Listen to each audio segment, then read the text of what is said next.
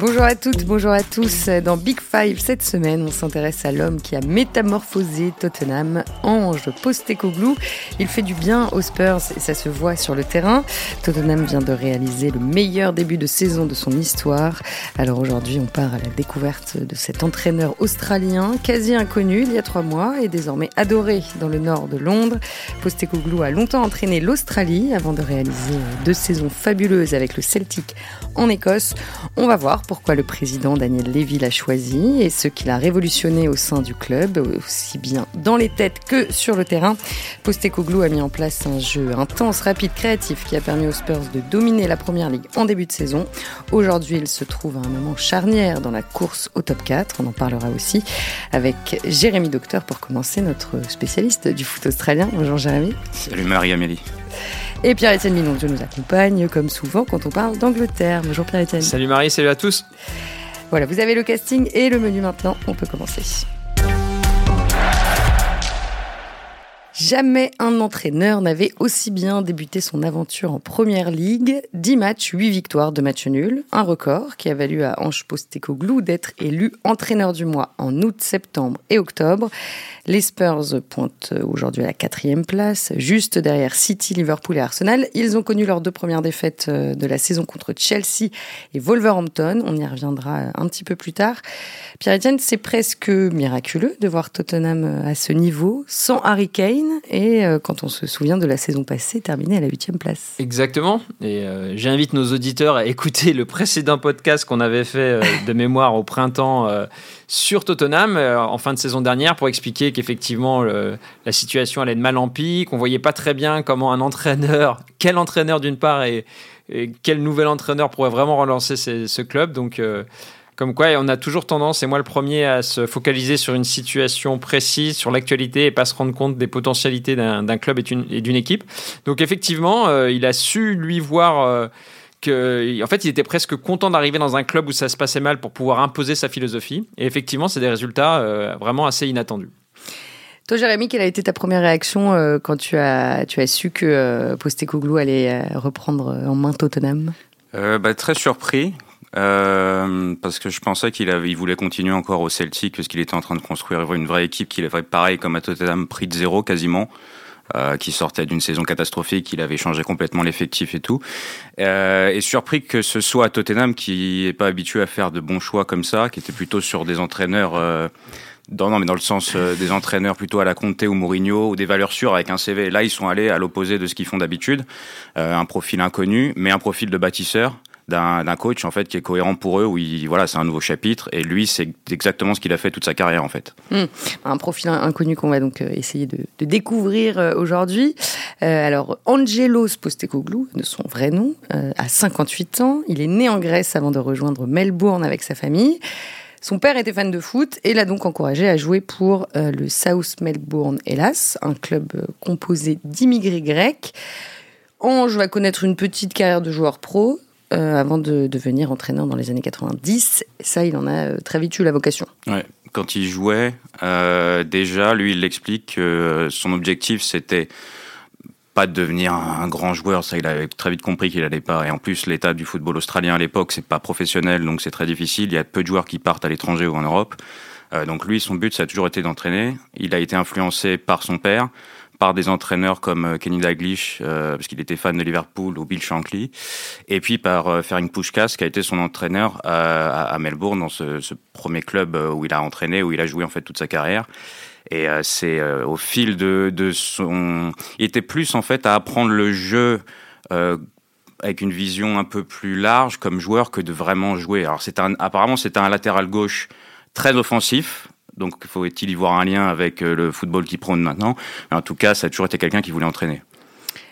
En tout cas, sur cette période, il y a quelque chose d'intéressant à noter, c'est qu'il y a deux, tu as cité deux personnalités très importantes qui ont une influence directe sur ce qu'il est aujourd'hui. Donc c'est son père, D'après ce qu'il dit, son père c'était donc quelqu'un qui avait fui la Grèce au moment de la révolution des, colonels, donc a quitté la Grèce en 70, je crois, et en fait qui bossait énormément pour s'intégrer en tant que grec dans la, dans la société australienne, et en fait qui voyait très peu. Et il disait en fait le foot c'était des moments où on passait du temps ensemble. Et il a gardé de ce lien très fort avec son père l'idée que ce qui est important dans le foot c'est connecter les gens. Et aujourd'hui, la, transmission. La transmission et l'idée que en fait, euh, aller au foot, c'est aussi aller euh, ensemble. On est dans la même communauté, on vit des choses ensemble. Et quelque part, sa démarche, lui, c'est plus faire vivre des moments forts à des supporters et que tout le monde soit dans une même dynamique plutôt que le résultat à tout prix. Et l'autre chose par rapport à Puskas aussi, c'est que visiblement, donc, qui était un des plus grands joueurs de, tous les temps, hein, une légende absolue, il était fasciné visiblement par son humilité.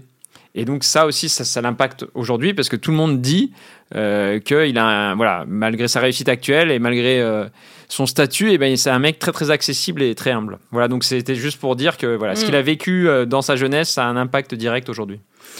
quel a été ensuite son parcours d'entraîneur après, après Melbourne? Après Melbourne, il a des bons résultats à Melbourne, et euh, ce qui le propulse à la tête des sélections jeunes de l'Australie. Ça se passe moyennement. Euh, et là, il connaît une espèce de période d'exil, euh, de désert, quelques années qui l'envoie en Détroit grec. Là-bas, il est à deux doigts de faire monter l'équipe en D2, mais il y a des problèmes internes. Le foot grec était dans une période un peu compliquée. Il revient en Australie, il a plus de logement. Il va même vivre chez sa belle-mère. La situation est un peu compliquée. Il trouve pas de boulot. Personne ne veut l'embaucher. Euh, il devient consultant à la télé. C'est compliqué pour lui jusqu'au jour où Brisbane euh, a une opportunité. Et là, euh, il arrive, il dit Moi, je vais faire les choses à ma façon. Euh, et on va tout changer en fait. Et avec cette équipe, ça met quelques matchs à se mettre euh, correctement en route. Les premiers résultats sont difficiles. Donc là, on est au début des années 2010. Ouais, on est autour de, ouais, on est à 2010 et euh, bah, en fait, tout le monde là-bas te dit qu'il a révolutionné le foot en, en Australie parce qu'en fait, toutes les équipes jouaient très défensif. Euh, pas beaucoup de prise de risque. Lui, il est arrivé, il a dit on va avoir la possession, on va marquer le plus de buts possible. Et ils font, ils ont une série de 36 matchs sans défaite. ils gagnent deux championnats de suite. Euh, donc voilà, c'est là qu'il commence vraiment à, avoir un impact sur le foot australien. Ensuite, il veut changer un peu. Bon, il a, il a tout fait à Brisbane, donc il va aller à Melbourne, à Victory, dans le, un des deux clubs euh, de la ville.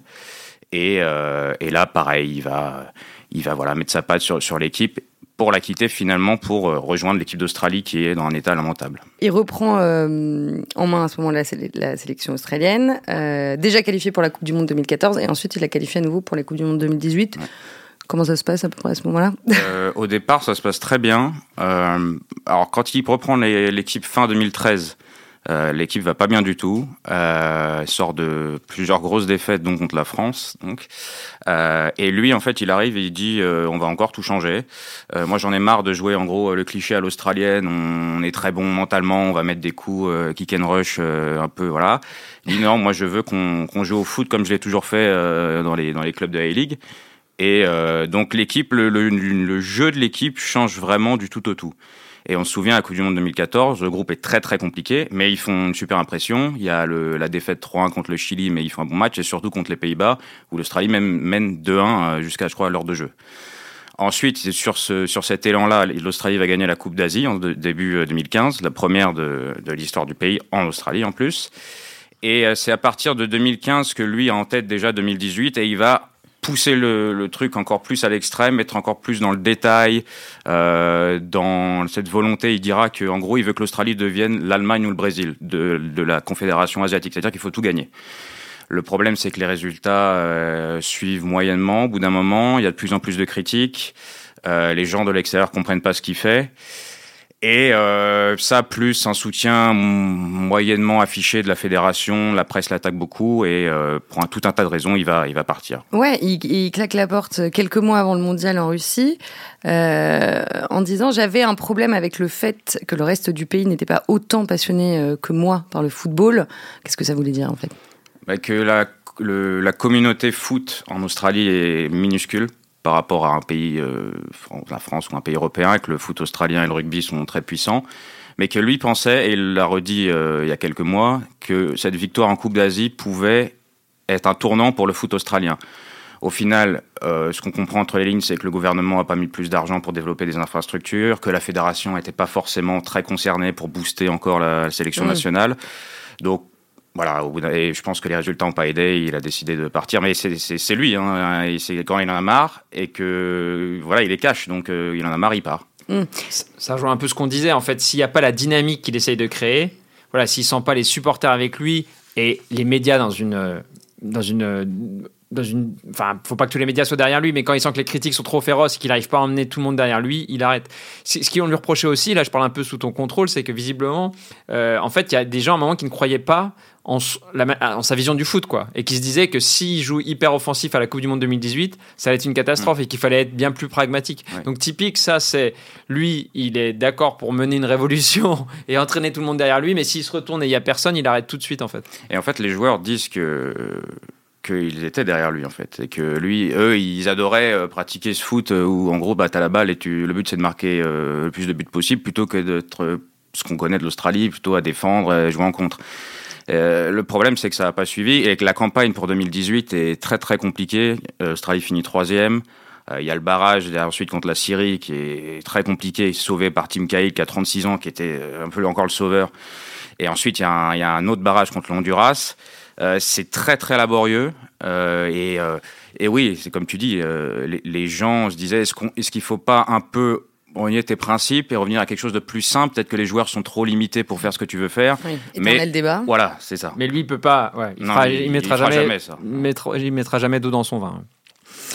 Alors après l'Australie, euh, il, il est parti au Japon, où il a remporté le, championnat avec euh, les euh, Yokohama Marinos, avant de débarquer en 2021 à Glasgow pour entraîner le Celtic. Donc là, nouveau palier dans sa carrière, et carton plein, parce qu'il a réalisé deux saisons exceptionnelles. Ouais, bah là, il devient le premier entraîneur australien à, à, ce niveau en Europe. Donc quand même, le championnat écossais, qui n'est pas la première ligue, mais quand même un très bon niveau, surtout pour un entraîneur australien.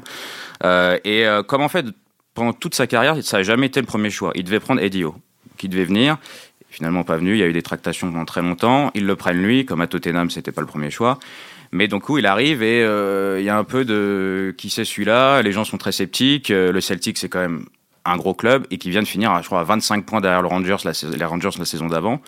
Et au final, pareil, euh, je crois qu'il y a 15 départs, 15 arrivées dans l'effectif. ceux qui veulent être dans le bateau, bah, vous restez, les autres, vous partez. Et euh, pareil, je crois que les débuts, les premières semaines sont très compliquées. Ils sont éliminés en barrage de C1, puis en C3, ça se passe pas bien. Ils perdent contre les Rangers. Et au bout d'un moment, il y a un déclic, et là, ils roulent pendant deux ans sur, euh, sur le championnat écossais. Hum, et qu'ils ont remporté euh, donc les deux années, et les dernières, ils ont même fait un, triplé, avec la Coupe de la Ligue et la Coupe d'Écosse. Alors effectivement, il a gagné cinq trophées sur 6 possibles au niveau de l'Écosse. Après, juste une petite nuance, quand même au niveau européen, c'était pas, pas extraordinaire. C'est-à-dire que les deux saisons européennes, eh ben, de mémoire, il a jamais franchi la phase de poule. Donc euh, voilà, et ça c'était encore une fois lié à son caractère parce qu'il il jouait le même football offensif ambitieux en Europe, même face à des adversaires euh, qui étaient bien plus forts que lui, ce qui, ce qui est très louable. Mais en Coupe d'Europe, la notion de contrôle au milieu euh, est, quand même fondamentale. Donc mm. en fait, on voit aussi des voilà le, le son passage au, au Celtic est un succès, mais montre aussi la relative petite limite de son management. Et est-ce que tu commençais à entendre parler de lui justement quand il était euh, au Celtic? Est-ce que tu commençais à t'y intéresser Ben oui, parce qu'en fait, de manière assez classique, euh, chaque fois que quelqu'un réussit bien et qu'on connaît pas encore très bien au Celtic euh, ou aux Rangers, hein, il y, a, y, a, les jurisprudences Steven Gerrard, Brendan Rogers, en fait, c'est des portes d'entrée naturelles pour la première ligue. Donc effectivement, son nom commençait à circuler, mais enfin, comme tu le disais, j'imaginais quand même pas aller aux Spurs. J'imaginais plus aller dans un club euh, voilà, de transition, euh, je sais pas, Crystal Palace, enfin voilà, un, club de milieu de tableau de première ligue plutôt que d'aller dans un club aussi fort que Tottenham. Et euh, quand, d'ailleurs, quand Graham Potter part à Chelsea, Brighton est intéressé à ce moment-là. Donc voilà, il y a déjà des petites touches ici. Son nom, son nom commençait à circuler. bon, alors là, il a signé un contrat de, de 4 ans à Tottenham. Euh, en, juin dernier. Ce qui est incroyable quand même. Ce qui est incroyable. Mais c'est ce que, que le, le, le, le, bras de fer était en sa faveur en fait. C'est-à-dire qu'on y reviendra, mais le, processus a mis tellement de temps qu'à un moment. Ah bah vas-y, non, mais on peut. J'allais te demander, ah on peut y venir maintenant. Qu'est-ce que tu peux nous dire euh, de, de ces négociations? Pourquoi et hmm. comment Daniel Levy est allé le chercher Alors euh, déjà, ouais, juste pour terminer ça, c'est-à-dire que en tout cas, il s'est très bien débrouillé. Lui, il a laissé venir. Et à un moment, ils se sont rendus compte qu'en fait, le, rapport de force était presque en sa faveur. Et c'est lui qui allait imposer ses conditions sur la durée du contrat, sur le fait qu'il aurait son regard sur les transferts. Voilà. Donc effectivement, c'est un processus qui a été très long, euh, que je vais essayer de résumer rapidement. Tout part du 18 mars 2023, euh, donc qui est le match euh, Southampton contre Tottenham, qui se termine par trois partout et qui se conclut par une conf de presse délirante de Conte qui voilà, en fait, trash le club, critique tout le monde, les joueurs, le club, la direction. Et ça, c'est un traumatisme total dans le club. Et en fait, ce qui est intéressant, c'est quelque part, euh, Postecoglou, c'est un peu l'anti-Conte dans plein de domaines, que ce soit dans le style de jeu et la communication. Donc en fait, voilà, le, le board, l'état-major de Tottenham est trop traumatisé par, par cette, cette sortie et ses conséquences, parce que la saison a fini avec un, avec un deux adjoints de Conte qui ont fait des intérims. Et puis après, ils ont cherché, et ça a été un processus effectivement très très long. Euh, ils, ont pensé à Nagelsmann. Il y a Pochettino dont on a dit qu'à un moment qu'il pouvait revenir. Qui restait l'idole absolue. Ah oui, bien sûr, euh, jusqu'à avril, mais après on a vu qu'il allait à Chelsea. Son nom était chanté pendant, pendant longtemps au stade. Euh, ensuite, donc il y a eu Luis Enrique. Ils ont pensé à, bah, beaucoup de joueurs, à beaucoup de beaucoup d'entraîneurs. Et sur la fin, effectivement, il restait un petit peu soit, Lou, soit Louis, soit Luis Enrique, parce qu'il y a aussi beaucoup de en fait d'entraîneurs qu'ils ont sollicités, comme Xabi Alonso, euh, comme De Zerbi, mais en fait qui étaient contents d'être euh, dans leur club respectif. Mm. Et surtout à ce moment-là, en fait, Tottenham c'est pas ultra attractif non plus. Je veux dire pour un club, euh, pour un super entraîneur genre De Zerbi, on sait tous qu'il va finir dans un très grand club. Euh, Nagelsmann aussi. c'est déjà... Tottenham s'apprêtait à connaître une bah, saison sans Europe. Là, on se dit, euh, pour eux, dans leur progression de carrière, en fait, c'est pas du tout un. Enfin, ils ne le voient pas comme un tremplin, quoi. Et toute la force de, de Postecoglou, c'est lui, il voit ça comme une opportunité, en fait. Il dit, justement, tout est à reconstruire, donc c'est pour moi, et au final, c'est eux qui viennent vers lui. Lui, euh, il laisse venir et, il impose ses conditions. Tottenham avait besoin de simplicité après les, passages, notamment de, de Conte et Mourinho. Ça doit leur faire bizarre de pas avoir, euh, enfin Lévy, ça doit lui faire bizarre de pas avoir un entraîneur qui à chaque conférence de presse, euh, comme tu disais, euh, détruit tout le club en fait. non, c'est vrai. Et les conférences de presse, on en parlait, c'est un, un, grand moment avec lui. c'est qu'il parle de tout et il est très franc. C'est-à-dire que si un journaliste pose une question et qu'il aime pas trop soit le ton, soit ce qu'est le sous-entendu, il va lui répondre, mais toujours avec une grande précision. Mais par contre, voilà, faut être prêt à, euh, faut être prêt à engager un, duel de mots quoi avec euh, avec Postecoglou. Ouais. C'est un mec aussi l'autodérision. Récemment, il rappelait qu'en en fait je crois que quand il était en Australie, il avait essayé de rencontrer des clubs anglais via un agent et ça avait été un fiasco. Il racontait, enfin, il se mettait en scène dans une situation qui était vraiment pas valorisante pour lui. Il disait, bah voilà, il y a quelques années, je rêvais d'entraîner euh, ces clubs-là, puis en fait, j'ai compris que personne ne me connaissait en Angleterre, et donc c'est aussi pour ça qu'il est, passé par l'Écosse. Donc c'est quelqu'un qui a de l'autodérision, et puis euh, il y a un truc qui maintenant est dans l'air du temps, enfin, c'est-à-dire qui a été très apprécié, c'est le fait qu'il critique jamais l'arbitrage. Et donc notamment euh, en opposition avec Arsenal, qui est le club rival, et donc Arteta récemment qui a, qui a détruit le VAR et euh, suite au but euh, très controversé marqué euh, par Newcastle lors du match Newcastle-Arsenal où en gros Arteta a dit depuis que je suis en Angleterre, l'arbitrage n'a pas du tout, c'est une honte. Et lui, comme par hasard, voilà, le surlendemain, il y a des erreurs d'arbitrage lors du match contre Chelsea, mais il dit rien. Il dit je, je critiquerai jamais l'arbitrage. Donc il y a aussi, effectivement, il est très très bon en conf de presse pour, pour aussi son intégrité, la cohérence de ses propos et sa capacité effectivement à emmener les fans avec lui en développant un discours euh, très positif. Hmm. Bon, et aujourd'hui, les fans, euh, les fans sont conquis. Ah bah. Oui, je pense que après une saison à huitième place où franchement, je pense que ça fait quelques années qu'on, voilà, le jeu était pas, on s'ennuie. En gros, on s'ennuie. Euh, et il y avait une grande, enfin, je crois que c'est 43% des buts la saison passée marqués par Kane. Il y a une espèce de, enfin, plus qu'une Kane dépendance. Oui. Et en fait, peut-être que son départ est une bonne chose, c'est-à-dire qu'il pouvait vraiment, euh, page blanche, euh, tout reconstruire. Euh, alors, le début de saison, je pense que, voilà, où ils étaient invaincus pendant longtemps, le meilleur début de saison de l'histoire du club, bah voilà, ça, ça a galvanisé tous les fans qui, pareil, le connaissaient pas vraiment et avaient peut-être des doutes au départ. mais il, a, il a prouvé que par son jeu, une mm. fois de plus, il pouvait avoir des résultats et que c'est pas juste gagner pour gagner c'est gagner en appliquant des principes et en fait c'est du divertissement que lui recherche. Il faut que tout le monde soit impliqué pour que ça marche, qu'il y ait une confiance entre les joueurs, le staff et lui. Si voilà, il faut que tout le monde mm. soit ensemble. Et justement, euh, l'un de ces l'un de ces joueurs, l'ailier euh, l'ailier suédois Dejan Kulusevski, s'est exprimé à propos euh, de lui récemment. Il nous parle de la vie, pas seulement du foot. Il amène beaucoup de joie et nous a permis de croire à nouveau en nous. C'est un homme formidable, un coach incroyable et on est heureux de travailler avec un gars comme lui. C'est presque une déclaration d'amour. Son avait été très élogieux aussi, euh, qui est le nouveau capitaine du coup maintenant. Euh, il avait été très très élogieux et en fait tous les joueurs parlent de lui. Euh, j'ai rarement lu une déclaration négative sur sur Postecoglou. En fait, il est il est beaucoup dans l'aspect humain pour embarquer autant les supporters, mais aussi les joueurs et le staff. C'est-à-dire que. Mais pardon, mais concrètement, qu'est-ce que ça donne au quotidien? Ben, Je pense que là où il se débrouille bien, c'est qu'en fait, il discute avec les joueurs mais c'est pas. Je pense qu'il arrive toujours à dire ce qu'il fait, à justifier ses choix.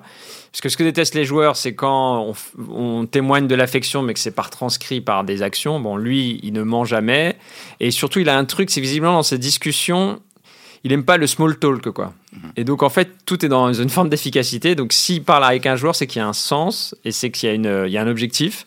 Et que par ailleurs, cette proximité n'a rien à voir avec de la familiarité. C'est-à-dire qu'il met beaucoup de distance aussi. Et en fait, il y a beaucoup de jeunes coachs euh, à qui, quand on voit les déclarations des joueurs, qui sont parfois perdus dans la relation qu'ils peuvent avoir avec, euh, avec leur coach, en fait, qui est qui peut être proche des stars de l'équipe, euh, hyper paternaliste, hyper proche, et puis parfois distant quand il y a une situation qui se tend. Lui, à la fois, il est toujours là, mais euh, il n'invite pas non plus les joueurs à venir boire le café euh, avec lui. Donc du coup, il sent qu'il y a une, y a une distance, mais une confiance aussi. Et je pense que ça, c'est un équilibre qui est très compliqué à trouver, qu'il arrive à trouver.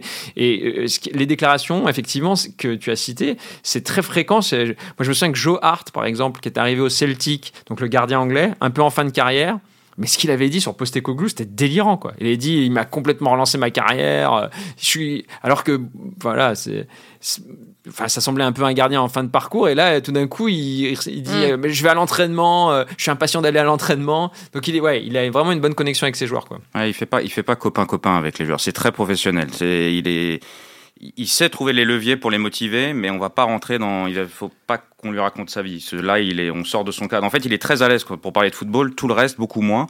Et euh, pour euh, bah, pour un papier qui va qui va sortir dans France Foot, je parlais avec euh, un ancien capitaine de, de l'Australie qui m'explique quand il le connaît en 15-20 ans de carrière, il l'a eu avec les jeunes de l'Australie, à Melbourne avec l'Australie, il a eu trois discussions sérieuses.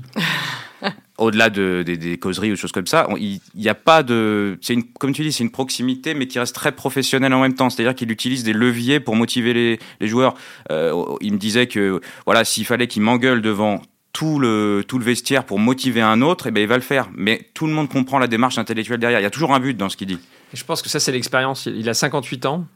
Et en fait, euh, tu regardes, il y a plein de jeunes coachs en fait, qui n'arrivent pas du tout à trouver cet équilibre-là. En fait. Et, euh, et ça, tu l'apprends avec les années en fait. comment tu peux t'adresser à un joueur, qu'est-ce que tu peux dire en face à face, qu'est-ce que tu peux dire en groupe, qu'est-ce que est-ce que tu parles de tes problèmes perso ou pas, quand. Et en fait, ça, je pense, c'est des choses que tu peux pas apprendre en, dans l'école de management, euh, lors de cours euh, à la FFF, à Clairefontaine, de formation de manager. C'est vraiment là, je pense, c'est le mec qui a, qui a 30, 30 années de, management et qui, qui, en a tiré une sorte de quintessence euh, dans, dans, la qualité, effectivement, à gérer un groupe. Et en même temps, il délègue énormément à son staff. Il hmm. s'appuie sur des gens vraiment de confiance. Il délègue beaucoup, beaucoup. Et il valorise. Ouais. Et, euh, et en fait, à l'entraînement, il est vachement en retrait. C'est-à-dire qu'il va pas être. Je voulais vous demander justement comment ça se passait à l'entraînement. Il est, il est en retrait. C'est pas celui qui va euh, qui va euh, parler tout le temps. Il, est souvent, de, il observe de loin, il pense beaucoup de, de, de ce qu'on dit et, euh, il donne une énorme responsabilité à ses adjoints qui vont, voilà, ils sont sur la même longueur de ligne, ils comprennent exactement, eux, ils achètent complètement ce que, voilà, ils sont, ils sont mordus de, ce gars et donc c'est eux qui appliquent beaucoup plus euh, les séances, des choses comme ça. Lui, il, il, observe beaucoup, même à l'entraînement, il va, il va attendre que, voilà, il faut pas rater une course parce que sinon tu peux perdre ta place. Il faut vraiment être à fond, mais il est pas à hurler à l'entraînement, voilà. Entraînement très court et très dense. Ouais. Et, les, euh, et alors, ça fait qu'ils ont des stats physiques en début de saison complètement délirantes. Là. ça, faisait, ça, fait vraiment, c'était une des équipes de première ligue qui courait le plus.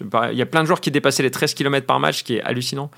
Donc, euh, effectivement, ils font des entraînements hyper denses où tout le monde se livre et il arrive à je reprends toujours les mêmes expressions, mais embarquer les joueurs avec lui. Après, sa manière de valoriser le staff est très importante, que ça soit dans le fonctionnement, dans ce qu'il dit aussi. Et il a un truc qui est assez particulier, qui est assez rare chez les grands entraîneurs, parce qu'on peut le considérer comme un grand entraîneur maintenant, c'est qu'il débarque dans le club pratiquement jamais avec un adjoint. Il dit non, mais on verra sur place, ou euh, moi je veux. Donc là, il bosse encore avec Ryan Mason, que j'ai cité tout à l'heure, et donc il fait confiance aux gens.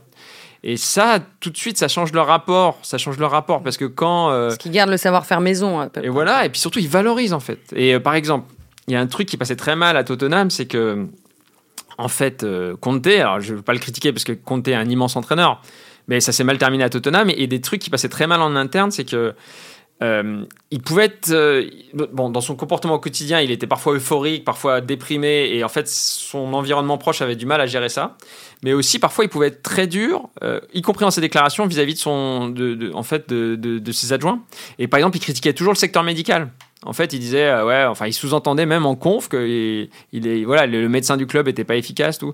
Et donc, en fait, ça, ça crée une tension qui n'existe pas du tout, euh, voilà, chez euh, Postecoglou, qui est qui est vigilant à, valoriser et pas que d'ailleurs ses adjoints, tout le monde au club. Il y a plusieurs gens qui disent que ce qu'Arteta avait fait aussi, c'est dès les premiers jours, il, retient tous les noms de tout le monde au club. ça peut sembler ridicule, mais c'est des détails importants. C'est le jardinier, c'est la personne de la cantine. Il a fait une photo récemment là. Euh, c'est lui qui a, fait une photo avec ce que Wenger avait fait aussi avec tout le monde, tous les gens du club. C'est-à-dire, euh, elle, est très belle cette photo. Il y a, il y a lui, il y a l'équipe première et autour, il y a tous les gens du staff, de, il, y a, il y a les gens des médias, enfin, il y a vraiment tout. et euh, en fait, c'est vraiment l'idée, tout le monde est concerné par ce qui se passe. Et euh, voilà, et il vient seul. C'est-à-dire qu'il fait sa révolution seul et les gens le suivent. Quoi. Bon, tout un club euh, apaisé, des, des joueurs, des joueurs revigorés. Qu'est-ce qu'il leur demande exactement sur le terrain? Courir, beaucoup.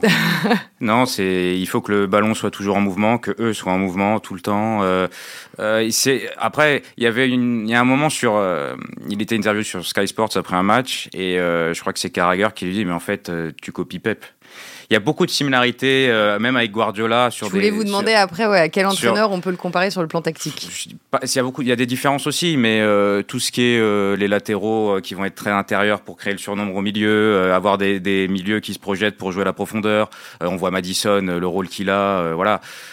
il a, c'est complète. Enfin, on le voit dans les stats au niveau des ballons touchés dans la surface adverse, des, des passes progressives, de, du nombre de tirs par match. Je crois qu'ils ont, ils ont une moyenne de 16 tirs par match.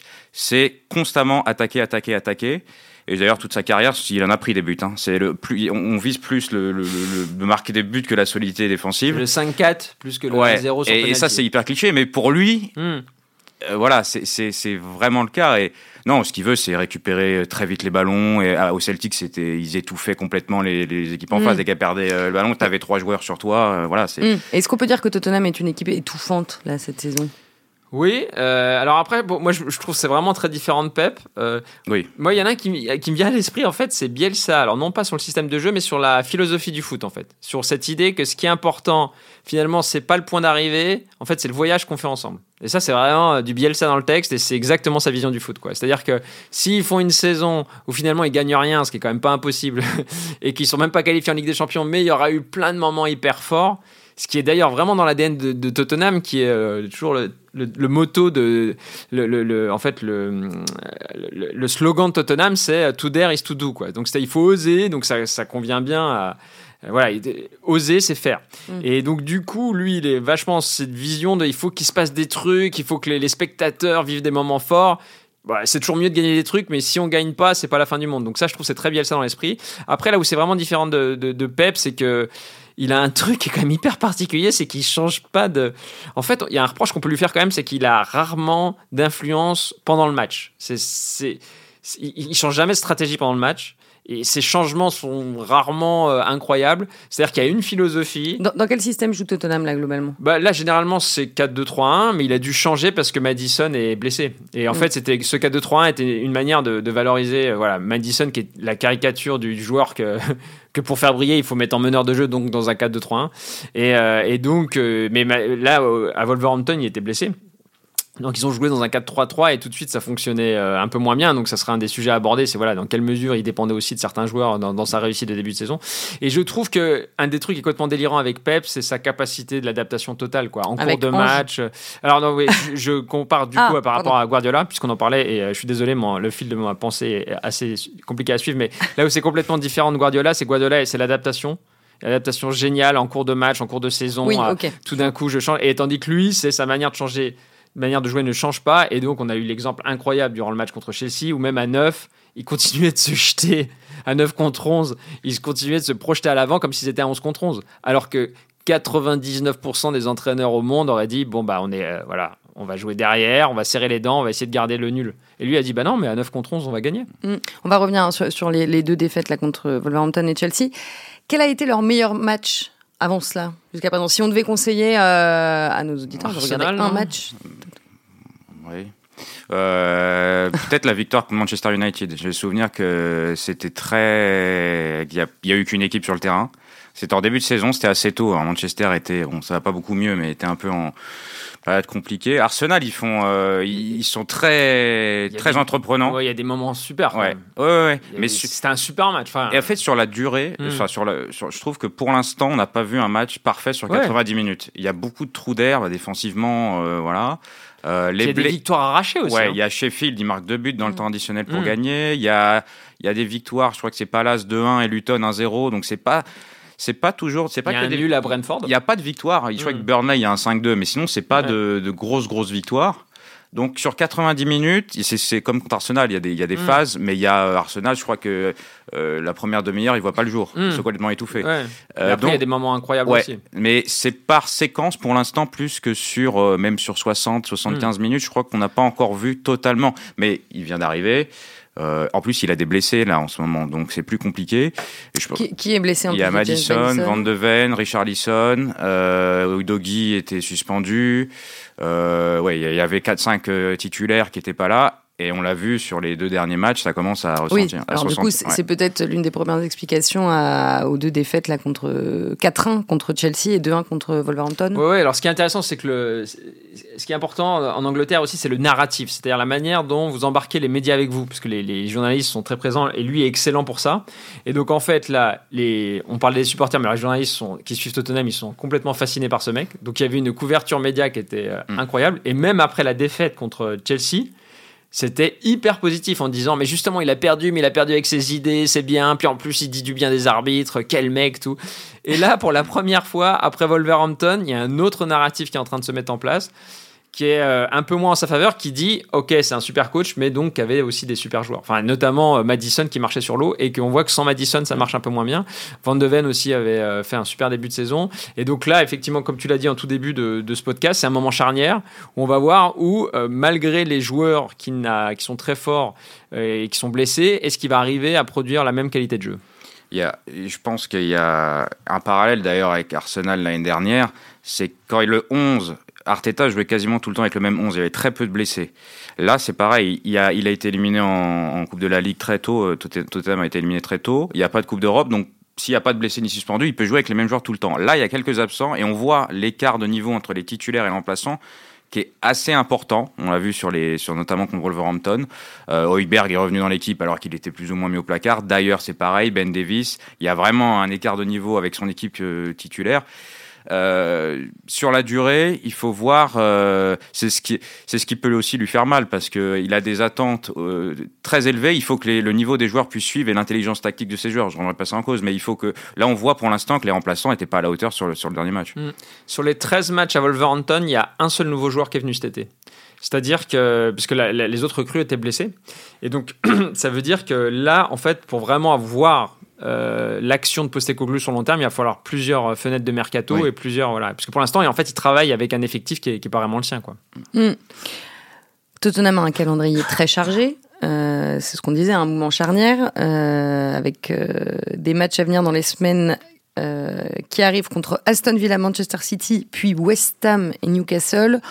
Bon, la lune de miel est un peu terminée maintenant. euh, Non, on va voir, c'est difficile à dire. Après, il a justement, là, c'est passionnant à voir, quoi, parce que ça va être un tournant. Est-ce qu'il arrive à ah, continuer? c'est les premiers, euh, Les Ouais. premiers gros- tests, quoi. Exactement, et on, on va voir. Après, ce ce qu'on peut dire aussi, c'est que tu parlais de l'élimination en Coupe de la Ligue. Ça, c'est quand même euh, un vrai point négatif dans, dans, dans sa balance, parce que, dans, voilà, dans son bilan, parce que.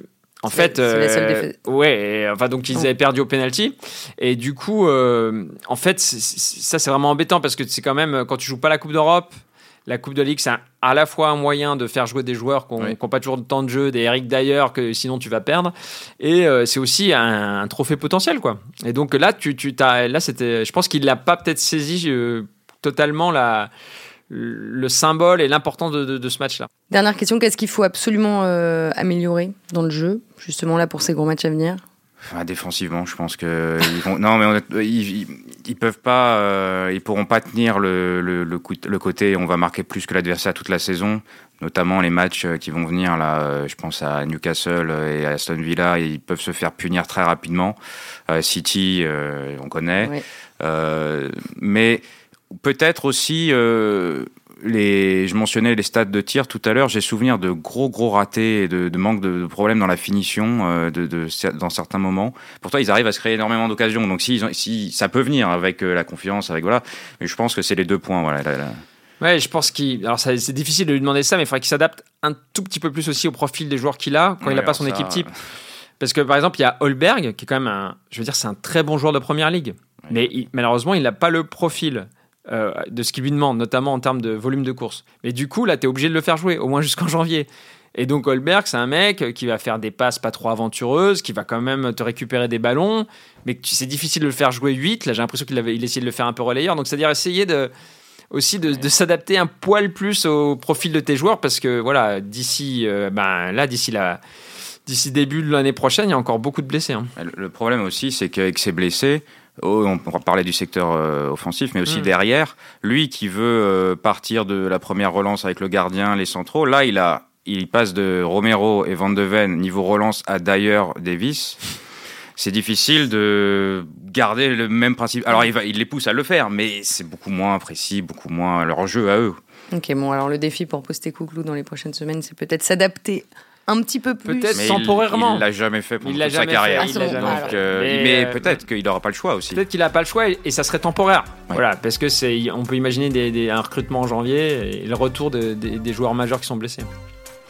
On va voir ce que ça donne euh, contre, contre Aston Villa déjà pour commencer ce week-end. Et puis après, il y aura Manchester City.